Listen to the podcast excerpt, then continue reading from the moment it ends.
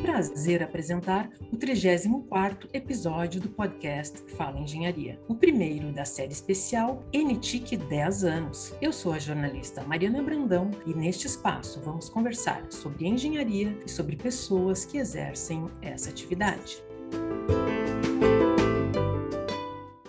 Vamos conversar com Ramiro Sebastião Córdova Júnior, analista de tecnologia da informação e gestor do setor de infraestrutura e tecnologia da informação e comunicação da Escola de Engenharia. Córdova é graduado em ciência da computação pela Universidade Luterana do Brasil, a UBRA, com especialização em redes de computadores pela Escola Superior Aberta do Brasil, ESAB. Possui mestrado em engenharia de produção pela Universidade Federal do Rio Grande do Sul e cursa o doutorado também em engenharia de produção na URGS. Nós estamos aqui para resgatar um pouco da história e celebrar uma década de existência do Núcleo de Tecnologias da Informação e Comunicação, o NTIC, que já teve outras denominações ao longo dos anos. Ramiro, muito obrigada por participar do podcast. Seja muito bem-vindo. Olá, Mariana, tudo bem? Eu que te agradeço o convite. É um prazer enorme a gente estar celebrando esses 10 anos aí, poder estar contando um pouquinho dessa trajetória desse caminho todo que o setor percorreu para essa mídia bastante significativa agora, que é o podcast Fala Engenharia. Para mim está sendo um prazer. Ramiro, você ingressou na URGS em 2008, diretamente na Escola de Engenharia. Que cenário você encontrou para desenvolver o seu trabalho como analista de TI naquela época? Na realidade, assim, quando eu fiz o concurso e soube que tinha sido aprovado, gerou uma expectativa muito grande, assim, porque eu sempre tive o CPD da universidade como sendo a vanguarda em relação à tecnologia da informação aqui no estado do Rio Grande do Sul. Para minha surpresa, quando eu me apresentei para tomar posse, eles me redirecionaram para a escola de engenharia. Assim, no início me gerou uma certa satisfação, enfim, não, não fiquei muito contente e tal, mas aceitei, assim, achei que poderia fazer um, um trabalho legal. O cenário que eu encontrei quando cheguei na escola era um cenário bem primitivo, digamos assim, em termos de setor de TI. Tinha uma equipe com dois bolsistas que atendia especificamente a direção da escola de engenharia, que era um conjunto lá, um parque de no máximo 20 computadores, 20 servidores. Então tinha uma atuação bem limitada, assim, bem básica. Basicamente manutenção de computadores que o pessoal fazia. Então, a primeira coisa que me chocou foi isso. Imediatamente já comecei a conversar com a direção da época, no sentido de expandir um pouco o serviço, expandir um pouco a atuação do setor, podendo garantir que os departamentos que compõem a escola de engenharia também pudessem usufruir de serviços de TI gerenciados pela engenharia e não pelo CPD, porque a distância era muito maior. Seria muito mais interessante ter um contato contato mais próximo, mais direto com a equipe de TI do que era a relação com o CPD, e o CPD dá um suporte num nível maior dos departamentos. Inicialmente, esse foi o cenário que a gente encontrou aqui quando eu cheguei. E como surgiu a ideia e depois se deu a criação do NTIC em 2011? Não existia a ideia de criar um setor de comunicação. Na realidade, no ano de 2010, eu fui provocado pelo professor que era vice-diretor na época, Carlos Eduardo, a submeter um projeto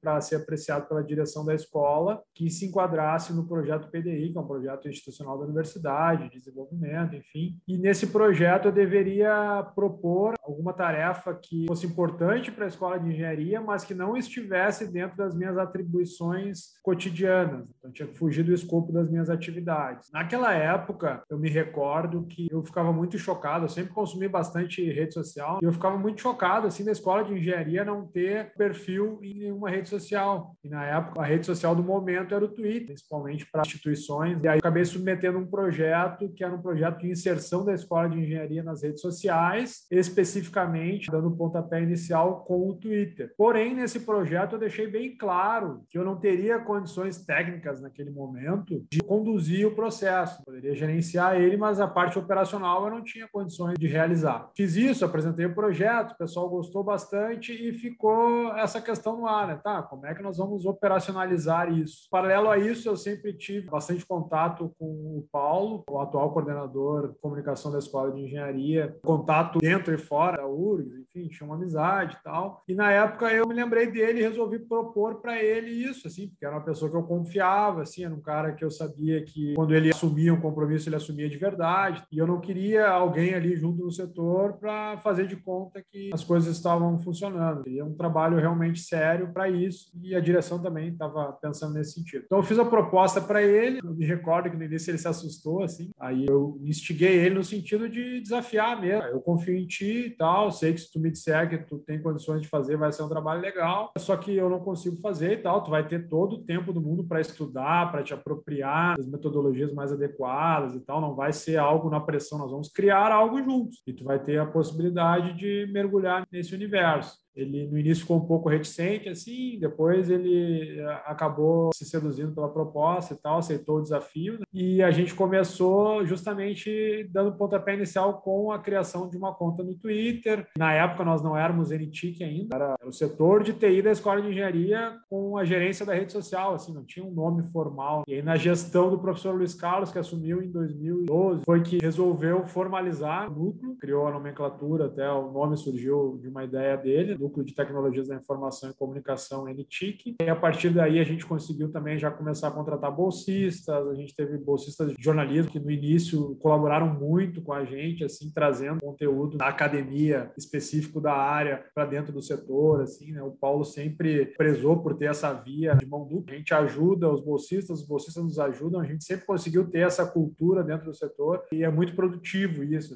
A gente nota que tem muitos bolsistas que saem daqui com aquela sensação de pô, eu aprendi realmente algo relevante na minha área, não é um bolsista que vai ficar atendendo telefone, anotando recado, ou carregando documento para cima e para baixo, como existe em alguns setores mais administrativos da escola. Não, ele vai ter oportunidade de aprender algo que é da área dele. E em contrapartida, nós também estamos sempre buscando conhecimento com eles, além de outras fontes de busca que a gente sempre teve ao longo desses 10 anos. E aí, a partir daí, as coisas foram se estruturando. Em termos de pessoal, normalmente somos dois servidores no núcleo, que é eu e o Paulo. O Paulo é o cara que gerencia, que bota a mão na massa, que o conhecimento metodológico, como exercer esse trabalho. E eu atuo mais como um conselheiro sempre dele. Né? Eu gosto de dizer para ele: eu sou o cara que te dá as ideias aí, joga batata quente no teu colo e tu te vira. Mas é aquilo, como eu sempre consumi esses produtos, mídias sociais. Eu lembro que na época eu sugeri para ele criar um informativo também, que eu acho que foi o segundo produto desenvolvido pela NTIC. Consumia muito isso, então eu acabava dando pitaco de quem vive isso né, na prática, em outras situações, tentando trazer sempre para dentro da escola. Eu, Paulo, arranjava uma maneira mais adequada de fazer essa inserção para a instituição Escola de Engenharia. A gente representa uma instituição, a gente nunca representou as nossas ideias. A gente sempre faz um trabalho também em colaboração com a direção, tanto é que o setor é vinculado diretamente à direção da escola para que esse trabalho ocorra, assim, sempre em parceria com a direção. Então, basicamente foi isso. E aí fomos engatinhando. Inicialmente nós tínhamos uma sala bem precária. Chegou uma época que nós tínhamos muito bolsistas, porque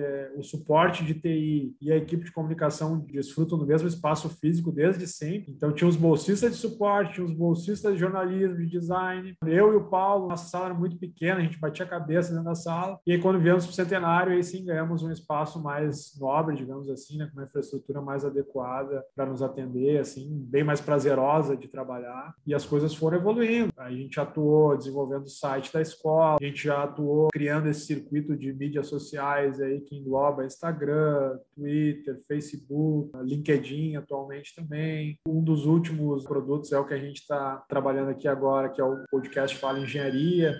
Então a gente tem essa cultura de estar tá sempre antenado né, no que está acontecendo aí em termos de comunicação de vanguarda para o tipo de instituição que é a URGS e tentando trazer isso quanto antes para cá. Assim, eu acredito que a gente tem produtos que a gente consegue desenvolver até ou em paralelo com a Secretaria de Comunicação ou até antes deles. Assim, a gente consegue ser inovador nesse sentido. O mérito de tudo isso eu, eu dedico sempre ao Paulo, assim, porque é um, é um cara muito dedicado, muito capacitado para fazer quando ele decide que realmente ele vai fazer. Ele tem o dom né, de estudar metodologia, de aplicar de manter né, a continuidade disso é muito importante, porque a gente vê muitos projetos aqui dentro da URGS que se iniciam e às vezes a gente não consegue dar continuidade. Pô, 10 anos demonstra que a gente está conseguindo dar essa continuidade para esse trabalho, que não é um trabalho fácil, conforme as coisas vão evoluindo. Por exemplo, agora a gente tem a TV Engenharia também, então a gente faz muito audiovisual, aí precisa de equipamentos, tem a qualidade que a Escola de Engenharia realmente merece, aí a gente vai em busca desses equipamentos, faz o negócio acontecer. Não é fácil, assim, não é fácil mesmo, é sempre sempre um aprendizado, mas eu, eu, noto que o Paulo faz isso com muito prazer, assim, gosta muito de ver a escola sendo promovida. Tem essa cultura que é muito importante nisso. Eu e o Paulo, a gente tem uma sintonia bem forte, né? Não é a gente que se promove, sim a escola. A gente nunca utilizou nenhum meio de, de comunicação da escola de engenharia para fazer qualquer tipo de promoção pessoal. E às vezes a gente até fica chateado quando nota que alguém nos procura nesse sentido, assim. Agora, com o desenvolvimento do plano de comunicação, está saindo do forno aí, depois de 10 anos, a gente vai conseguir formalizar como trabalhar em todas as mídias que envolvem a comunicação da escola de engenharia. Isso vai ficar bem mais simples também de lidar com esse tipo de situação. Tu falaste em vanguarda. Me parece que a vanguarda não só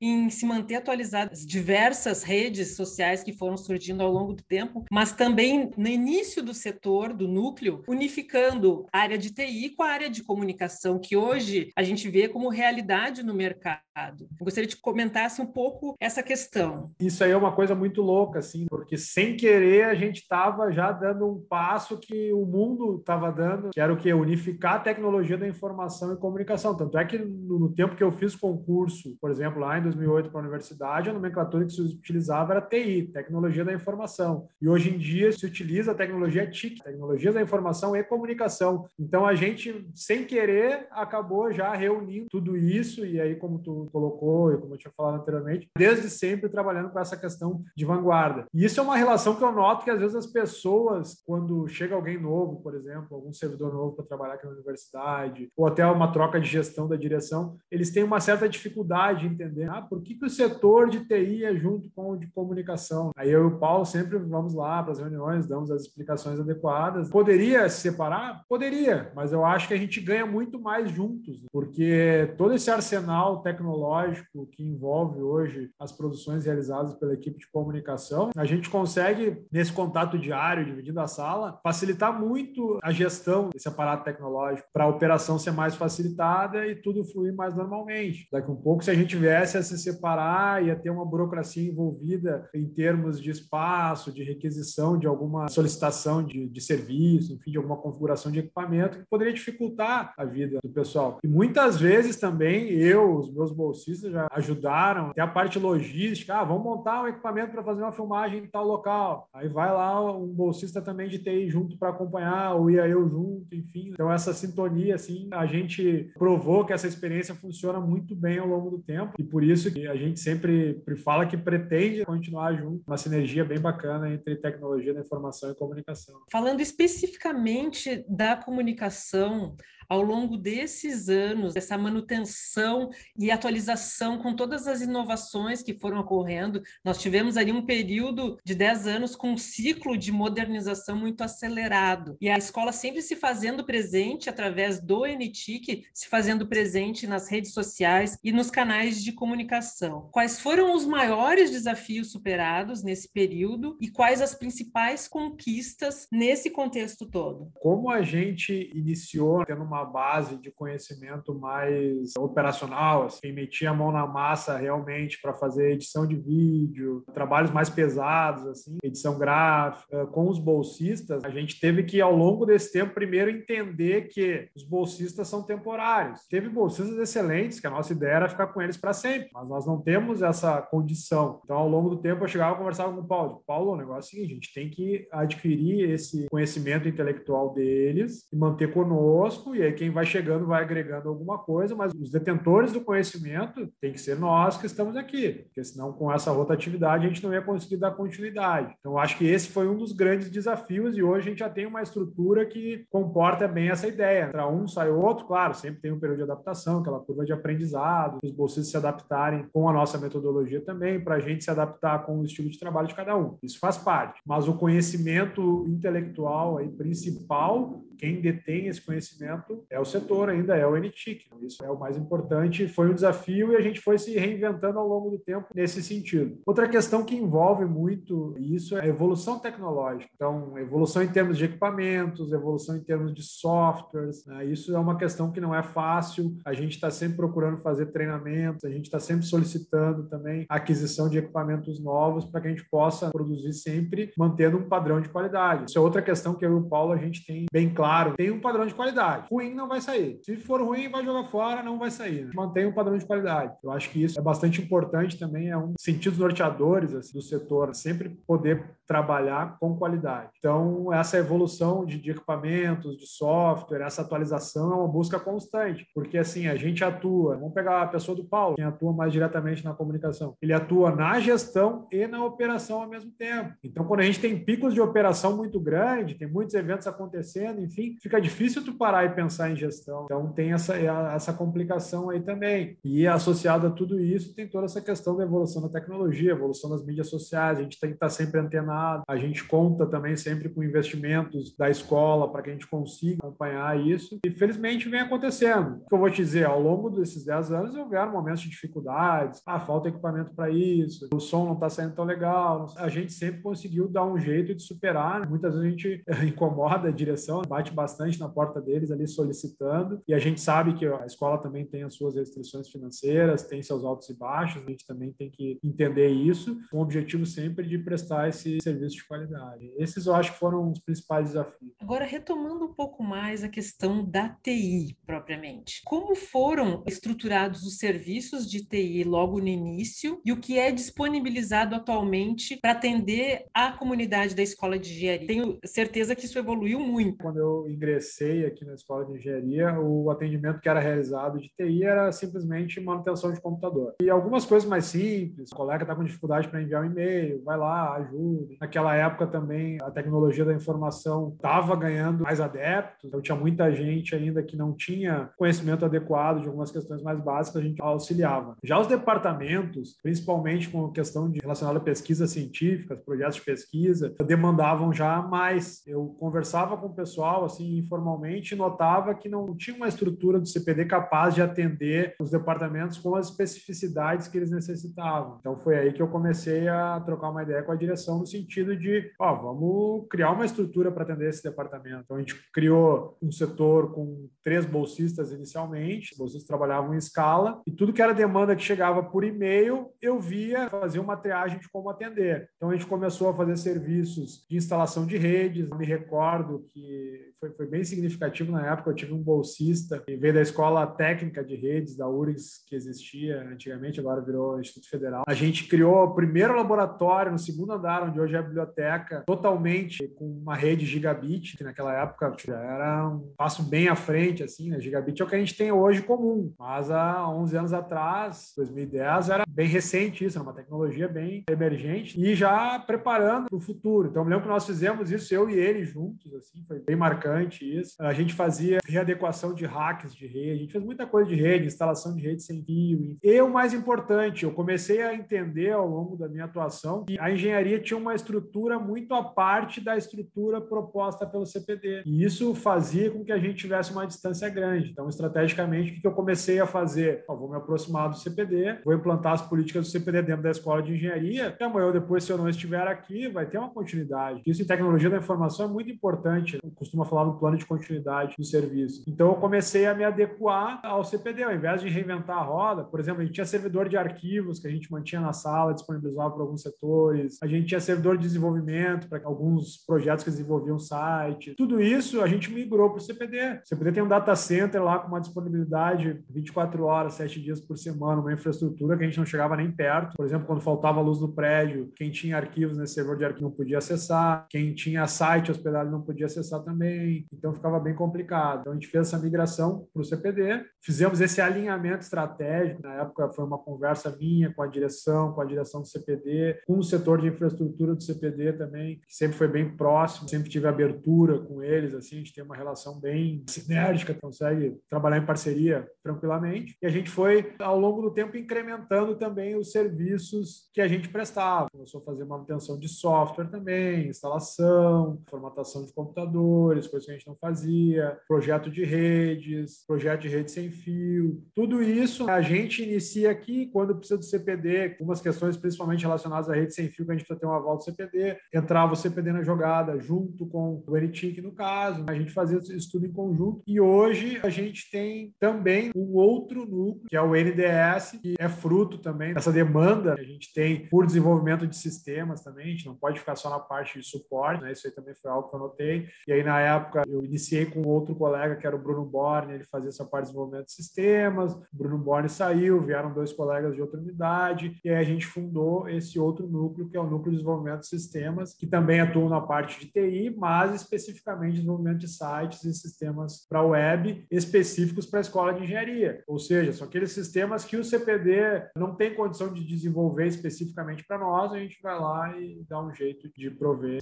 essa solução. Basicamente é, é isso, assim, em termos de serviço. Hoje a gente tem também uma questão que foi bem interessante, a gente tem um sistema de solicitação de atendimento, pode entrar ali no site, fazer o teu atendimento, vai cair aqui no sistema, um dos bolsistas já vai ver na hora, já responde, agenda, dependendo do tipo de atendimento, a gente faz uma triagem interna e define como vai ser o atendimento, também deu mais agilidade para o setor. E a gente está em vias de fazer uma migração. A gente está com um projeto agora no futuro de criar um catálogo de serviços de TI da escola de engenharia, com uma interface também mais voltada para o entendimento dos processos, que a gente nota que os demandantes muitas vezes não entendem qual é o processo. Vou abrir um chamado, o Ramiro vai aparecer aqui na minha sala e vai dizer, não, não é assim que funciona. Tem algum tipo de atendimento que tem uma burocracia maior, tem algum tipo de atendimento que a gente vai precisar do CPD, vai ser em parceria com o CPD, tem algum tipo de atendimento que a gente vai ter a parceria com o setor de infraestrutura da escola também, com os engenheiros que a gente tem. Então, tudo isso a gente vai mapear esses processos todos desses serviços e vai criar um catálogo, deixando bem claro ali quando o cara demandar qual vai ser o fluxo para que esse serviço inicie e termine em termos de atendimento. Isso é um projeto que a gente já está engatinhando está trabalhando para colocar em prática nos próximos anos. Ramiro, com a pandemia de Covid-19 e as medidas de isolamento social, houve uma necessidade de adaptação muito rápida de todo o corpo técnico da escola para o sistema de home office e também a implantação do ensino remoto emergencial para professores e alunos de graduação e pós-graduação. E dentro da maior unidade da URGS, que é a escola, complexa como é, com tantos cursos, como foi a atuação do setor naquele momento? Momento inicial e como se manteve ao longo deste período? Inicialmente, a gente teve um pico de demanda assim bastante significativo, né? mais voltado para questões de infraestrutura. Os colegas foram trabalhar em casa e precisavam acessar recursos computacionais de dentro da universidade. Então, me recordo que na época a primeira coisa que eu fiz, quando deu o aviso formal de que nós teríamos que trabalhar remotamente, foi desenvolver um manual com passo a passo para todos os colegas aqui da engenharia, como eles deveriam fazer para acessar os seus computadores via VPN. Em alguns casos, eu agendava com esses colegas para fazer a configuração manualmente ali para que isso fosse possível e já testava na hora. Então, no primeiro momento, era esse o desafio. Depois, o segundo desafio foi como fornecer uma interface de comunicação para os professores e alunos para que as aulas transcorressem de uma maneira mais semelhante, digamos assim, ao que era presencialmente, ou seja, sem muita perda em termos de aprendizado para os alunos. Então, a gente foi estudar algumas ferramentas que permitiam fazer webconferência, chegamos à conclusão de que o Zoom era a ferramenta mais adequada, esbarramos em questões financeiras também para adquirir licença para todos os professores, era bem complicado, a licença grátis do Zoom tinha um limite de 40 minutos, então a gente teve que adaptar. Em paralelo a isso, conversando com o CPD, foi feita uma parceria com a Google, a Microsoft, para a utilização do Meet, no caso da Google, e do Teams, no caso da Microsoft. Então, isso já são soluções que institucionalmente a gente só ajudou, questões de configuração e alinhamento, que os professores conseguissem ministrar suas aulas. No segundo momento, a gente montou alguns espaços aqui na Escola de Engenharia para o professor que quisesse utilizar o quadro branco, para ter uma situação mais real de sala de aula, para ele pudesse transmitir as suas aulas. Também fizemos isso em regime de urgência, assim, acredito eu que em tempo recorde a gente montou uma sala praticamente para cada departamento. Também começamos a fazer alguns estudos já nos preparando para o retorno. Possivelmente uma tendência que as aulas agora sejam, em algumas situações, híbridas. O aluno que quer assistir de casa, dependendo da disciplina, vai assistir de casa, o aluno que vier presencialmente vai assistir presencialmente. Como a gente tecnologicamente conseguiria graciar essas situações? Então, a gente fez alguns estudos que finalizamos agora há pouco, já encaminhamos a compra de alguns equipamentos e eu acredito que a partir do mês que vem a gente vai estar montando a primeira sala de aula de ensino híbrido com um recurso de inteligência artificial na câmera, que o professor não vai precisar ficar ajustando. A nossa ideia era fazer com que a aula fosse o mais transparente possível, no sentido de ser semelhante ao que era antes. Antigamente, o professor não tinha que se preocupar com equipamento, ele vinha e dava sua aula, que fosse a mesma coisa.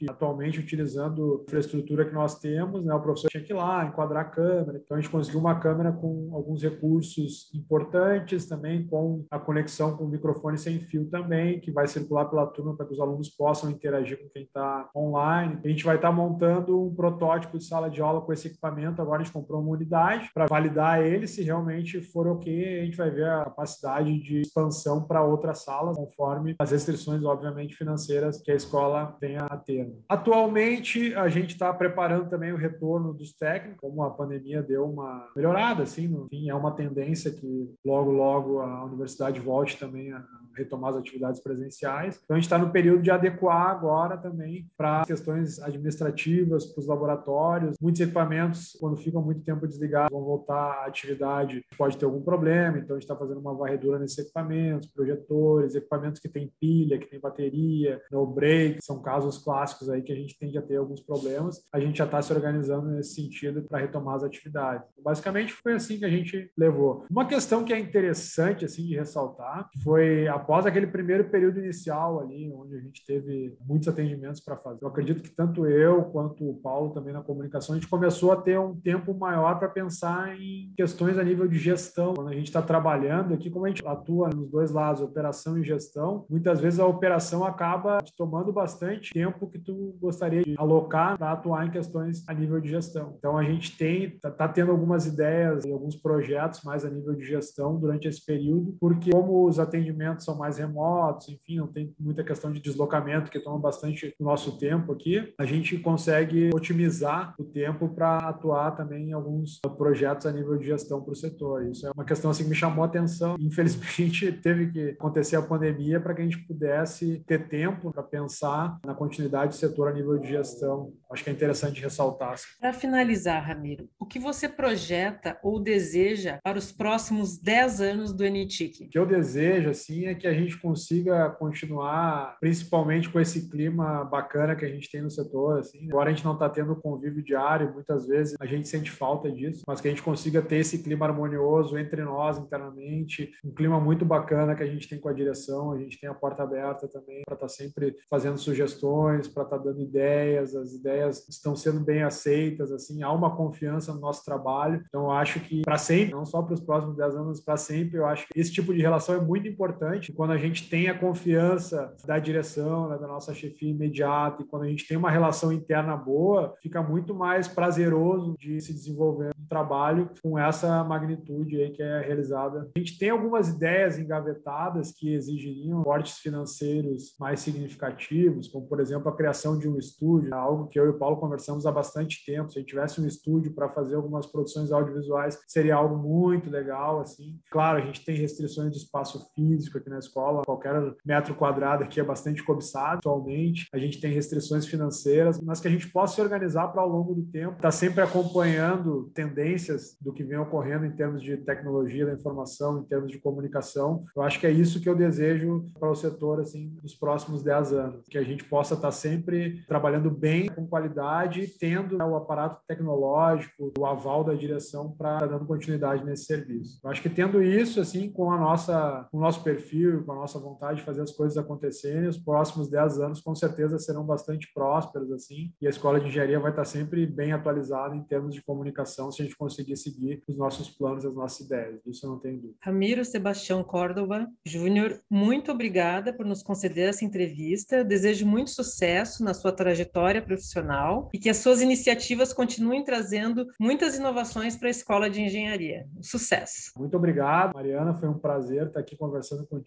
contando um pouco sobre a, a história do NTIC. E eu gostaria de aproveitar, assim, também, o Paulo, como faz parte da equipe, ele está atuando na parte técnica do podcast, ele não está participando ativamente, mas eu quero fazer um agradecimento especial a ele, que com certeza, se existe o NTIC durante 10 anos, deve-se muito a ele. Ele sempre tomou a frente em relação à parte de comunicação, sempre se mostrou muito aberto às novidades, a querer colocar a escola numa posição relevante, tanto em redes sociais quanto nas outras mídias que a gente atua atualmente, quanto núcleo. Isso se deve muito a ele, a perseverança dele, a resiliência, foram muitas dificuldades, eu convivi lado a lado, assim, tanto pessoais quanto profissionais, e a gente conseguiu superar tudo isso juntos. Quando um estava para baixo, o outro ia lá e dava uma sacudida e vice-versa. Então, essa relação é muito bacana, assim, a gente criou uma amizade, fortaleceu essa amizade, já éramos amigos, fortalecemos essa amizade e trabalhando em prol da escola de engenharia. Isso é algo muito bacana, assim, e fica o meu agradecimento a ele por estar tá conduzindo muito bem, assim, eu estou muito contente com ele. Eu tenho, assim, acho que eu nunca falei isso para ele, assim, até estou um pouco emocionado de repente, mas eu tenho o Paulo como um exemplo de vida, assim, que é um cara que ele bota na cabeça o negócio e ele vai e consegue fazer acontecer, assim, eu acho isso é admirável, assim, eu admiro bastante, queria agradecer aqui em nome da Escola de Engenharia, Paulo por toda essa dedicação. Realmente é impressionante, é um período tão longo com tantas inovações e com todos esses percalços que a gente tem dentro de uma instituição pública e acompanhar esses avanços é bem diferente de uma instituição privada. Então, somado a tudo que tu já falaste, ainda aponto esse diferencial ainda que só valida ainda mais essa resiliência. Com certeza. Este projeto de comunicação é parte do Plano de Desenvolvimento Institucional PDI da Escola de Engenharia para o período de 2020 a 2022. Acompanhe os nossos episódios nas plataformas de áudio pelo nosso site www.urgs.br barra podcast Fala Engenharia, pelo Lumina Podcast URGS e assista a versão em vídeo como podcast na TV da TV Engenharia. Muito obrigada pela sua companhia e até o próximo Fala Engenharia.